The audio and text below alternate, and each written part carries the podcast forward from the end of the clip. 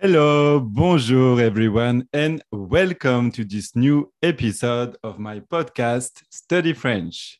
So I did ask on Instagram if you, if you if you would like me to speak English in my episodes, and the majority of you said yes. So today I'm doing this first episode of my podcast in English, and the theme is three ways to speak French like a native. Are you ready?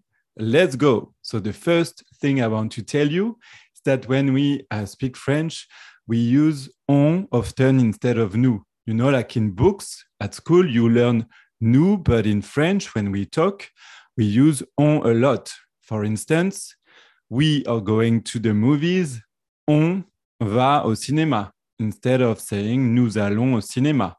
Or, we are going to the restaurant, on va au restaurant. So often we use on, on instead of nous, N-O-U-S. The second thing is je. You know, when you say je, J-E, actually we get rid of the E when we speak French conversation a lot.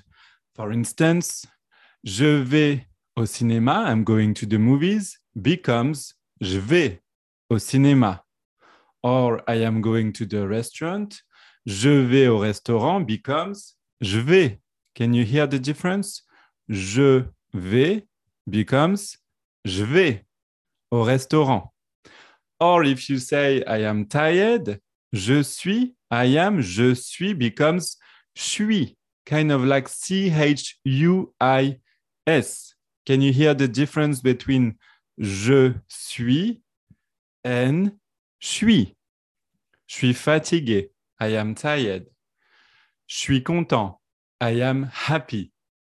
All right. And the last thing I wanted to tell you is about the negation. You know, you learn that to build the negation in French, you use ne and pas. But often in spoken French, conversation, when we speak French, and even sometimes when we write in French, if we uh, we are in a hurry, for example, we get rid of the ne and i. For instance, je ne vais pas au restaurant, I'm not going to the restaurant, becomes je vais pas. I'm getting rid of the ne and I'm saying je vais instead of je vais. Je vais pas au restaurant. Or, for example, I am not happy.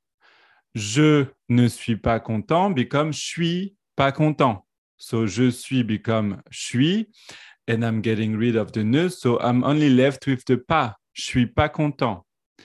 I'm not going on holiday. Je vais pas en vacances. Je vais pas en vacances. I'm getting rid of the ne. Je vais pas en vacances. All right, so that's all I wanted to tell you in today's episode, and I'll uh, say you see you soon. À bientôt in my next episode. Merci beaucoup. Au revoir et à bientôt.